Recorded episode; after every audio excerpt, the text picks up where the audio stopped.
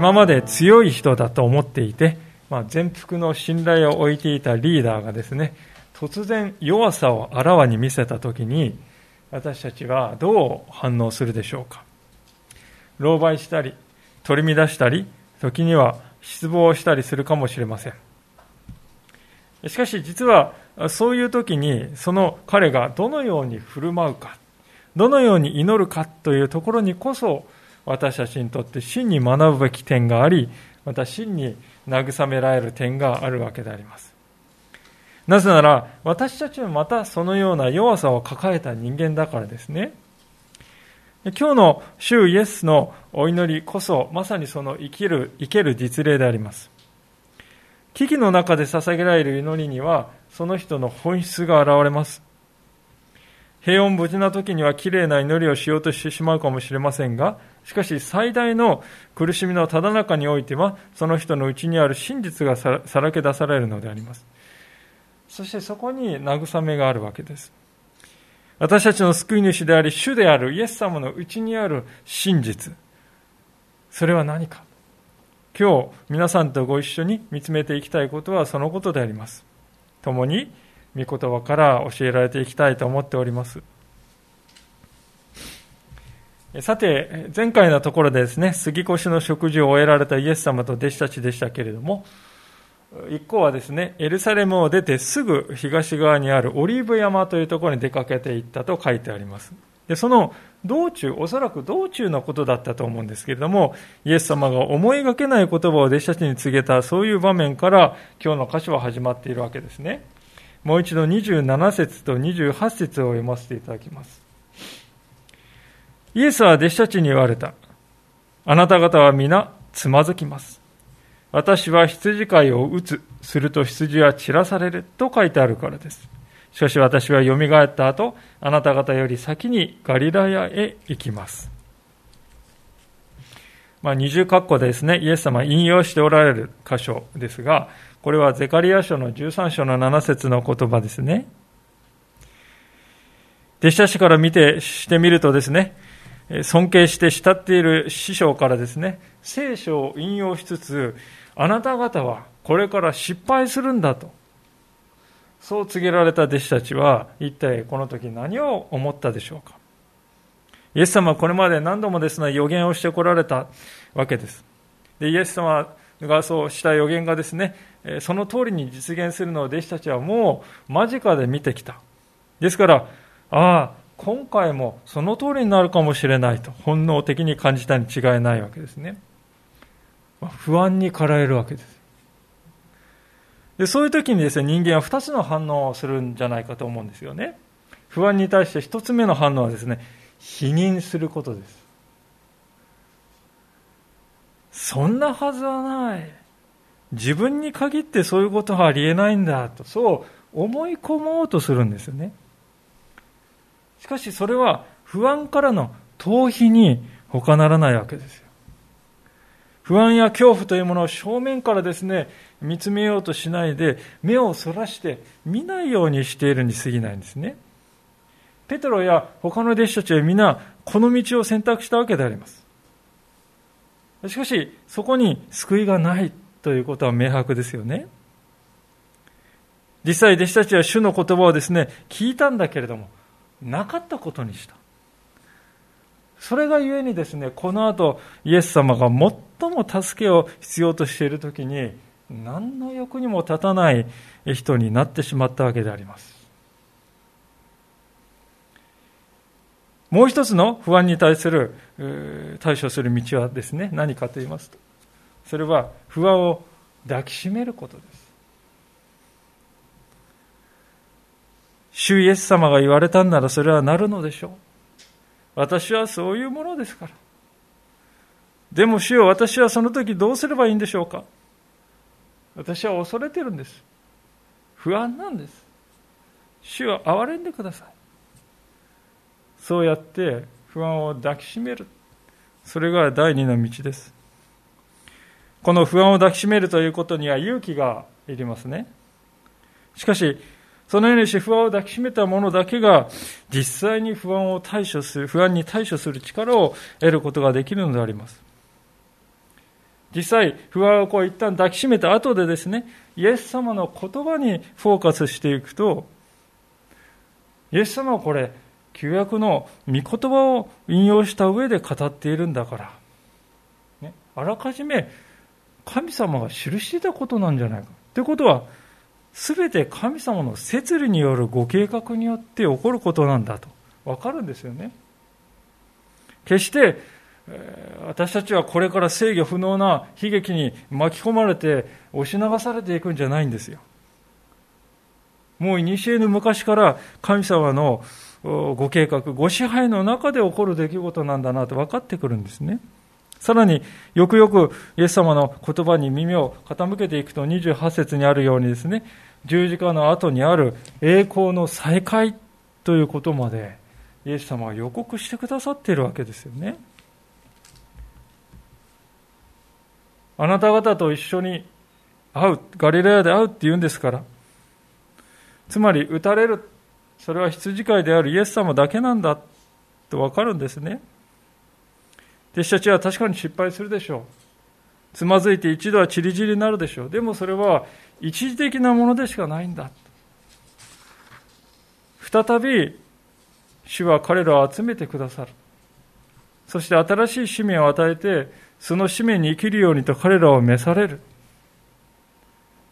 十字架の苦しみは目の前にあるんだけれども、しかし、すでにイエス様の目線の先には、その光景が、その新しい弟子たちを召すその光景が鮮やかにもう映ってるんですよね。主はそこを見据えておられる。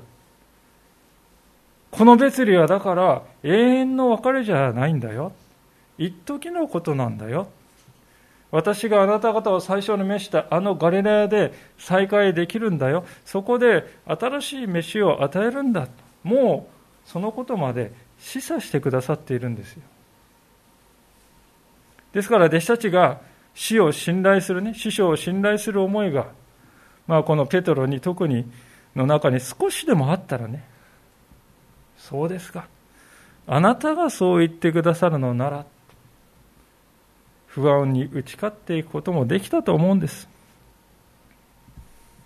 でそう考えてみますと人間にとってね、本当に大切なことはいつでも神の言葉を見つめていくことだとわかるんですよね。御言葉を握っていくなら、不安を抱きしめる力を得ることができる。神の言葉が私を支えてくれる。何の支えもない真空状態に放り出された。一人で泣きじゃくっていく泣きじゃくっている迷子の子供じゃない御言葉は私を支えてくれるんだそうすると不安を抱きしめる力を得ることができるしかし神の言葉から目をそらす時に私たちは不安を前にどうしたらいいかわからない対処する力を失って否認してしまうんですよねペテロが選んだ道というのはまさにそんな道ではなかったかと思います29節を見てみましょう。するとペテロがイエスに言った。たとえ皆がつまずいても私はつまずきません。イエスは彼に言われた。誠にあなたに言います。まさに今夜。鶏が二度鳴く前にあなたは三度私を知らないと言います。ペテロは力を込めて言い張った。たとえご一緒に死ななければならないとしても、あなたを知らないなどとは決して申しません。皆も同じように言った。皆さん、ペテロは見事なまでに否認することで不安を解決しようとしておりますね。彼は自分の中に黙々とですね、えこう出てきているこの不安、確かに存在しているその不安を決して認めようとしないんですよ。あるのに、ないものとして扱うんです。大体皆さん、ね、そもそもこういう強がりを言っているっていうこと自体が不安の裏返しじゃないですか。本当に不安がないんだったら、向きになって言い返す必要はないんですね。彼のこの、そういう歪んだプライドがですね、他の弟子を貶めるような言動になって現れるんですよね。彼は、たとえ皆がつまずいてもって言うんですよ。これはつまり、まあそうでしょ。彼らはつまずくでしょうよ。私にはね、わかるんです。彼らはそういう連中ですからね。そういうふうなね、そうでも言いたげなですね、仲間を見下した態度ですよ。弟子のリーダーとしてこれはありえないようなね、発言じゃないですか、皆さん。なぜペテロはこんな強がりを言ってしまったのか。それは彼が主イエス様ではなくて自分自身を見ていたからですよね。彼の関心事、一番の関心事は、この私は大丈夫だろうかそれとも大丈夫じゃないだろうかそこに一番の関心があるんです。イエス様にフォーカスがあっておりません。ですからイエス様はね、羊飼いは打たれますと。つまり自分はこれから打たれます。自分の死が間近に迫っているんだとそう告げても、ペテロはですね、ああ、イエス様は大変ですね。イエス様のことを案ずるよりもですね、自分は大丈夫だろうか。自分自身のことが先に気になってしまうんですね。イエス様はですね、ペテロのそういう自信を衝撃的な予言によって粉砕されましたね。あなたはまさに今夜、三度私を知らないと言うだろうと。ペテロはこのイエス様の言葉にですね、力を込めて言い返した。言い放ったって書いてますね。31節に。この力を込めて言い張ったっていうのは皆さん、もともとのですね、意味は最も甚だしくとかですね、極度にとかね、そういう意味の言葉ですよ。ですから、この場面おそらくですね、まあ、こうペテロはこう、青筋を立ててね、こう握り拳を握りながらね、絶叫するような感じでね、言ったんじゃないかと思います。たとえご一緒に死ななければならないとしても、あなたを知らないのと決して申しませんっていう、こんなね、こういう感じで言ったんだと思う。マルコの福音書って皆さん、ペテロの言葉をマルコが聞き取って書いたと言われる。ですから彼はです、この時の光景をよく覚えてるんですね。力を込めて言い張った。自分がどれだけですね、えー、言い張ったかっていうのをペテロはね、わざわざ残してるわけですよ。でも、ペテロっていう人は皆さん、イエス様がね、私は十字架につけられていた時にイエス様はですね、横に連れてですね、イエス様そんなこと言うもんじゃありませんよってあるわけないじゃないですかって言ってきた人です。イエス様の十字架の予告、それはありえない。頭から否定してきたのがですね、この彼ですよ。その彼がね、一緒に死にますなんて。どうして言えますか？甚だしい矛盾なんです。ペテロは死ぬ覚悟もない。それが間近に迫っている現実だとも全く思ってない。彼の頭の中にあるのは、ただ、私はそんな裏切りなような人間じゃない。自分の名誉はプライドを守ろうとする思いだけです。だからこそ彼はね、イエス様が言っているのに、真正面からイエス様の言葉を全否定してしまうんですよ。切って捨ててしまうんですね。皆さん思い出していただきたいです。これこそ、あの蛇がアダムとエヴァに対して行った誘惑のそのものだったんじゃないでしょうか。蛇は言いましたね。あなた方は決して死にません。神様はですね、その木を木の実を食べるときにあなた方は必ず死ぬと言われたのに、蛇はあなた方は決して死なない。必ず生きる。そう言って神様の言葉を全否定したんです。その後に起こった言葉。端的に言って悲劇であります。世界が今ですね、陥っている混乱はですね、そこから始まったと言える。今、ペテロも同じ道を歩もうとしているわけです。イエス様が言われたことを真正面からですね、否定して、打ち消している。弟子が死を否んだんですね。神の言葉を否み、死を否む。私がイエス様の立場にあったらですね、怒ったのではないかと思うんですよね。お前は何も分かっていない。少し頭を冷やしてこい。そう叱って距離を置いたんじゃないかと思うんですところがゲッセマネにですねいざ着いたイエス様はですねまるでそんなことなど何事もなかったかのようにそのペテロを先頭に数人のですね弟子を連れて祈りの格闘にね臨もうとしていかれるんですよそれはペテロを愛して彼を用いようとする主の深い憐れみによるものだったと思いますね。32節から。さて彼らはゲッセマネというところという場所に来た。イエスは弟子たちに言われた。私が祈っている間ここに座っていなさい。そしてペトロ、ヤコブ、ヨハネを一緒に連れて行かれた。イエスは深く悩みもだえ始め彼らに言われた。私は悲しみのあまり死ぬほどです。ここにいて目を覚ましていなさい。それからイエスは少し進んでいって地面にひれ伏しできることならこの時が自分から過ぎ去るようにと祈られたそしてこう言われたアバ父よあなたは何でもおできになります。どうかこの杯を私から取り去ってください。しかし私の望むことではなく、あなたがお望みになることが行われますように。このイエス様の祈る姿は昔からいろいろなこの憶測を呼んできたわけですよね。例えば、こんな弱い男が救い主のはずはないじゃないかと。そう主張してイエス様のメシア性や神としての性質を否定する。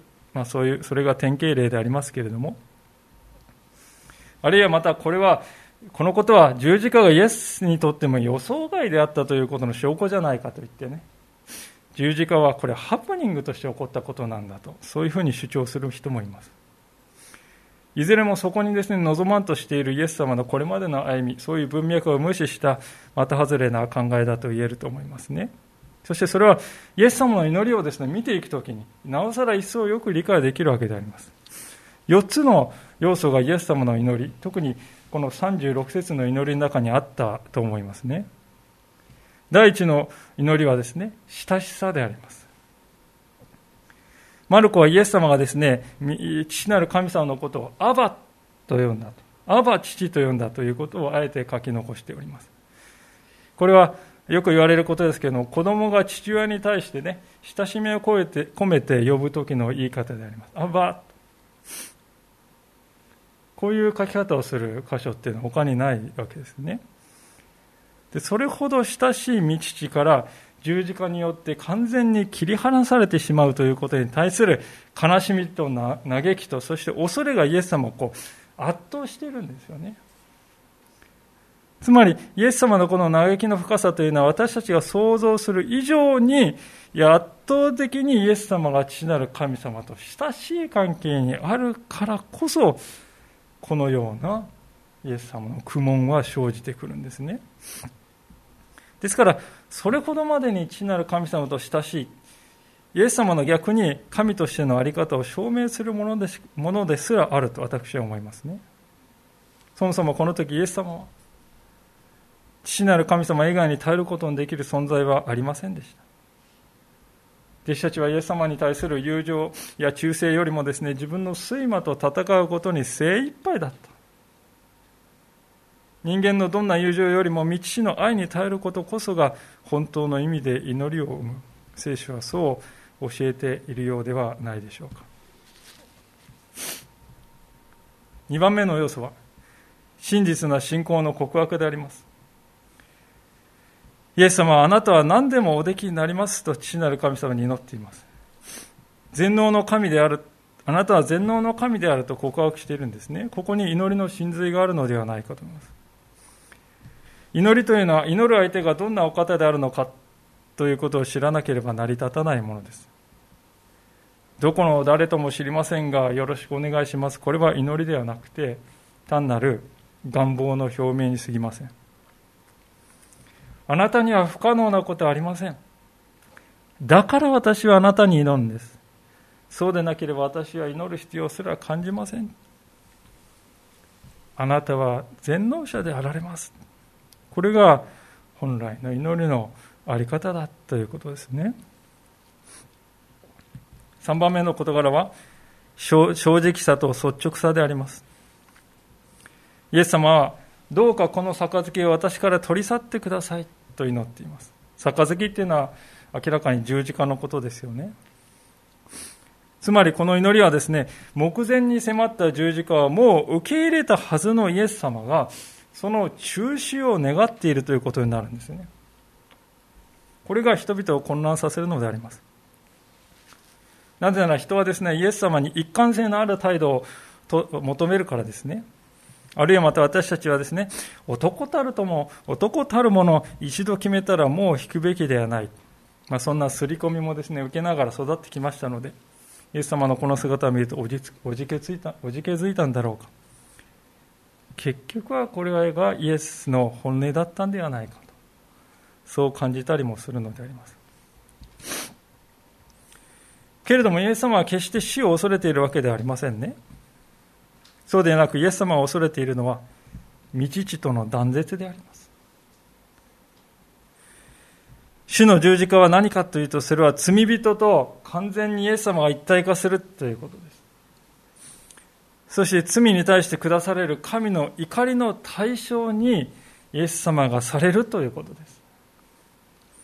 それはイエス様にとって未だかつて経験したことのない恐怖であります。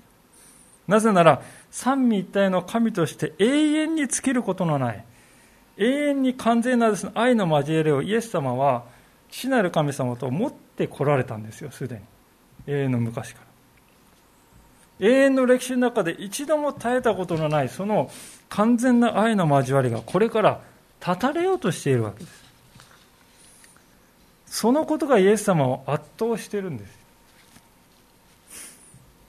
つまりイエス様がこれほど苦しんでいるのは、それほどイエス様の父なる神様との関係が密なものだった。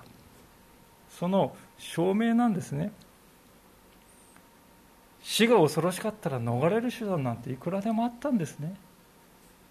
わざわざエルサレムに入っていかないで遠く逃げて、身を隠してそこで秘密のなんとか教団を作ってですね、やっていくこともできた。いくらでもできました。イエス様はですから死を恐れていたわけではない。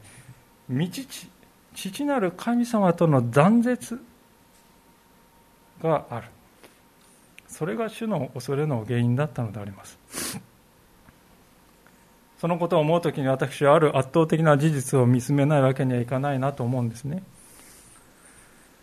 それは、本来は、これは私たちこそが必ず通らなくてはならない未来だったんだなということです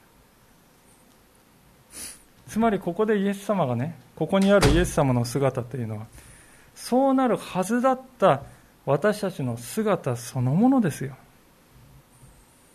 こうなるはずだったんです私たち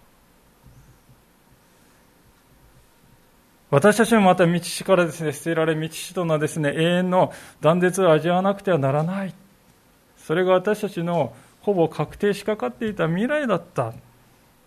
しかし、イエス様はその私たちに代わって、未知との断絶という恐怖を味わってくださっている。ですから、イエス様はここで苦しみと悩みに満ちた姿を見せておられるということは、私たちとイエス様を結ぶ最も太い綱なんです。私たちはイエス様の姿を見るとき、そこに自分自身の姿が重なって見える。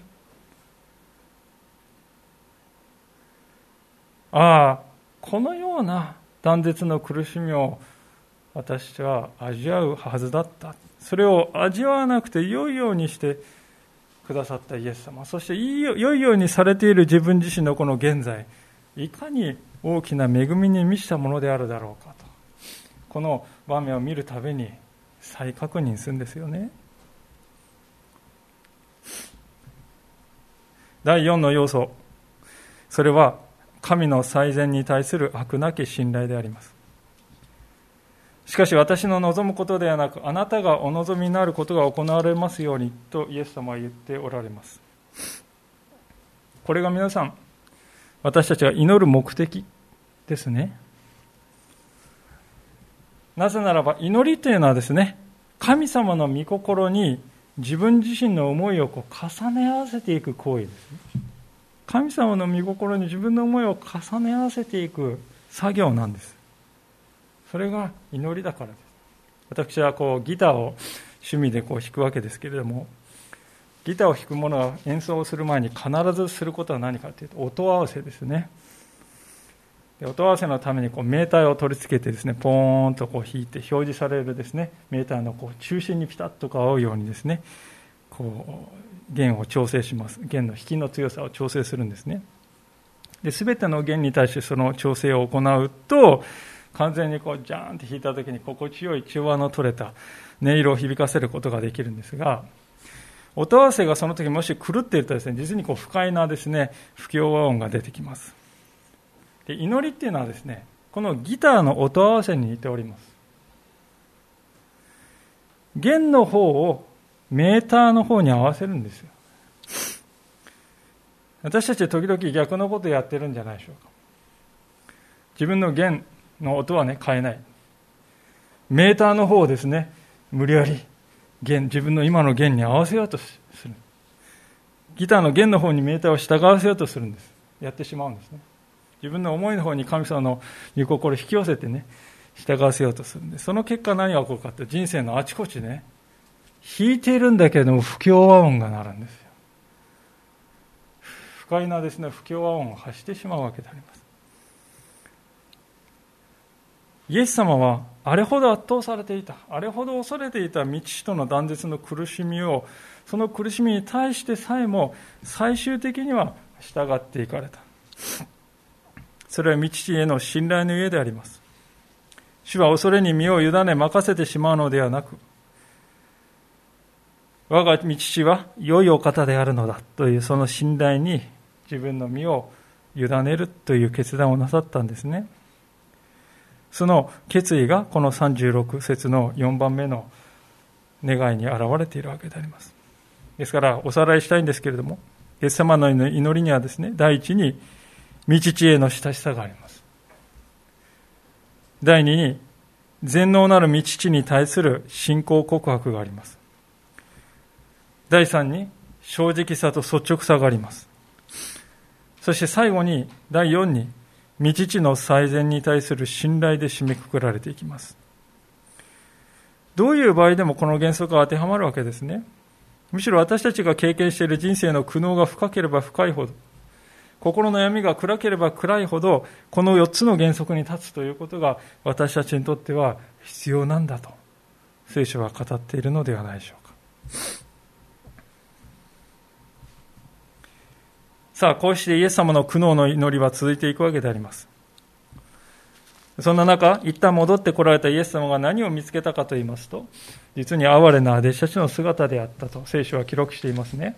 37節からお読みします。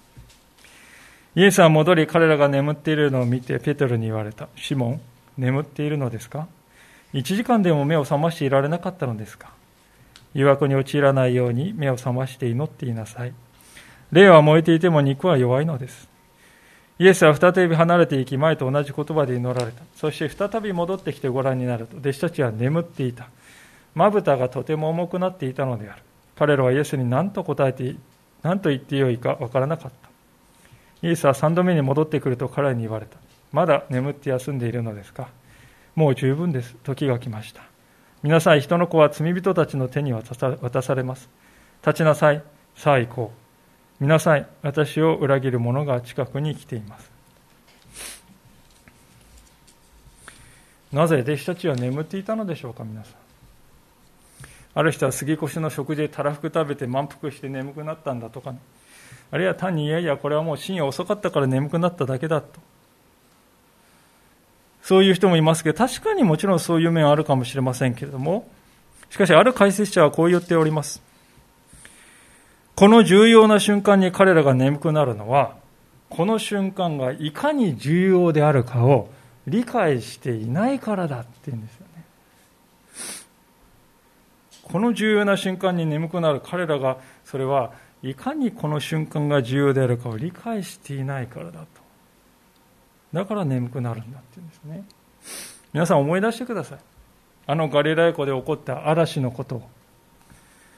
その時イエス様と一緒に船に乗っている弟子たちはどうでしたか？同じように時は夜ですよ。深夜の出来事です。弟子たちはですね、眠くなって眠ってましたか？いいえ、弟子たちは恐怖に打たれ、叫び声を上げながら夜通しですね、眠らずに波と格闘していたわけであります。居眠りする者なんて一人もいなかった。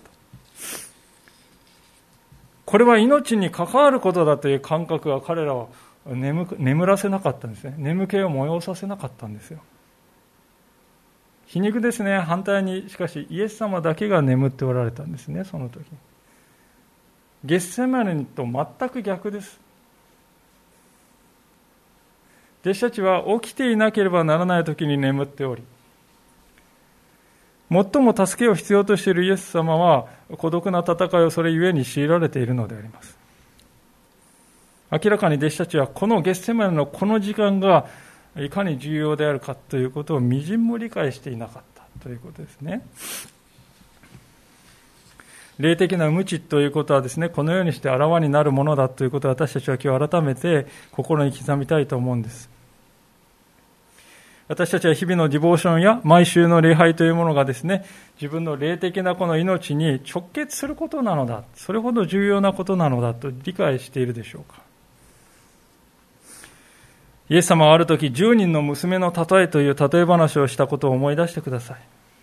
この10人の娘たちは、花婿をですね、到着するのを待っていた。でその到着が遅れて夜中になってですね、その時に5人の娘は予備の油を持っていた。しかし残りの5人の娘は予備の油を持っていなかった。でついに花婿がですね、到着した時、残りの5人の油のはつい突きかけていたんですね。予備の油を持っていた娘は素早く補充してですね、花婿をですね、迎えることができた。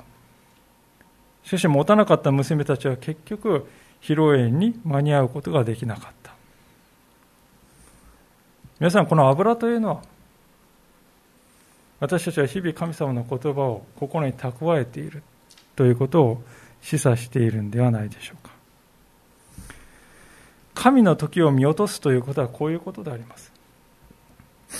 38節のイエス様の言葉はですね、肉の弱さを決して甘く見てはいけないよという主の戒めですね。優しい戒めです。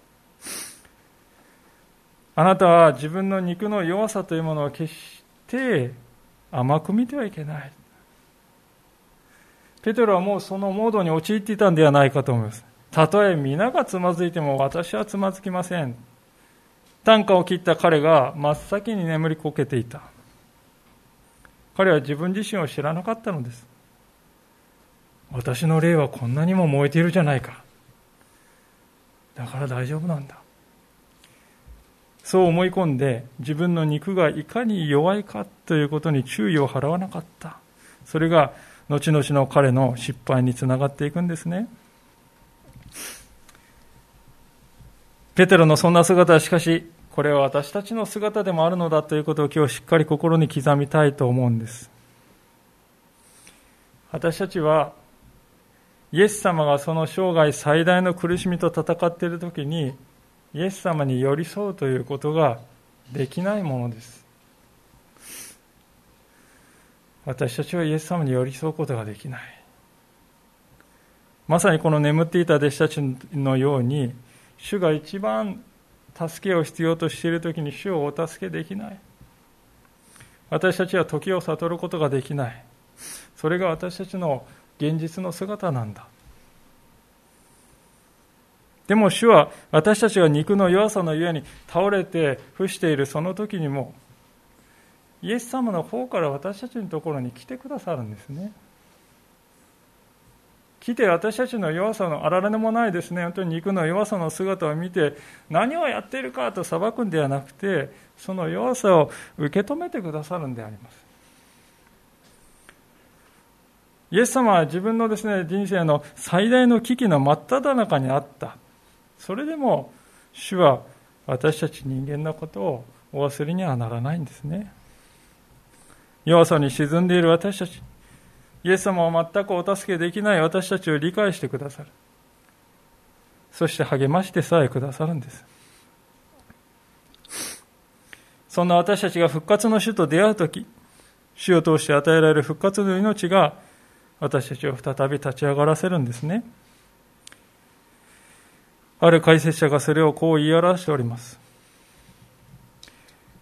神がキリストにおいて目的を達成するまで、弟子たちは自分たちの力で立ち上がることはできない。そのためイエスは一人で行かなくてはならない。イエスの十字架の死と神による復活があって初めて弟子たちは自分の十字架を背負ってイエスについていくだけの力を持つことができる。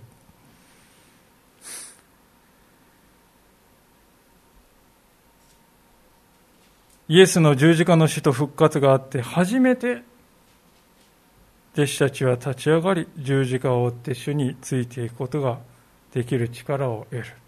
このことを私たちは忘れないようにしたいと思います。イエス様はよみがえられた後予告された通りにガリラに行かれます。そこはどういう場所かというと最初に弟子たちが召されたまさにそういう場所ですよね。もう一度イエス様はそこで彼らを召されるんです。今度は新しい使命に召される。でその召された後のペテロはね31節で語った通りの人生を歩んでいくんですよ。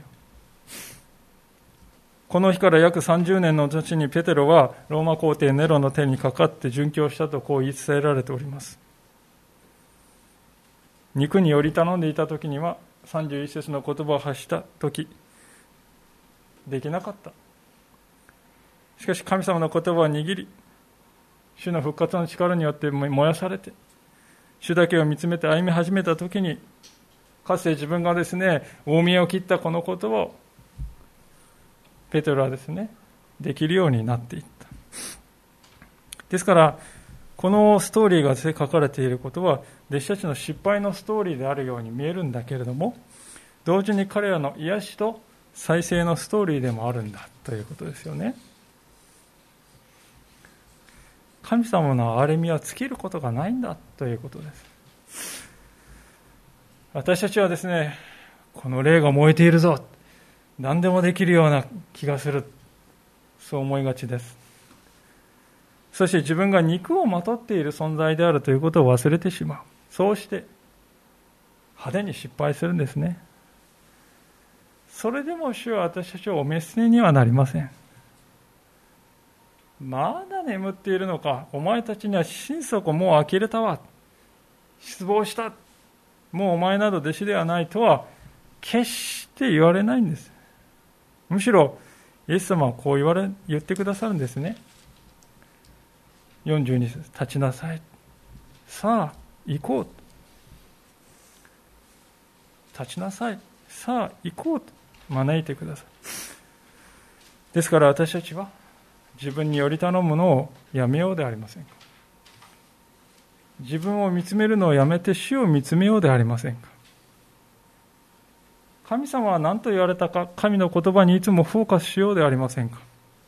そうするときに今度は主が私たちを導き癒しそして私たちを新しくしてくださるのであります。共に心合わせてお祈りをいたしましょう。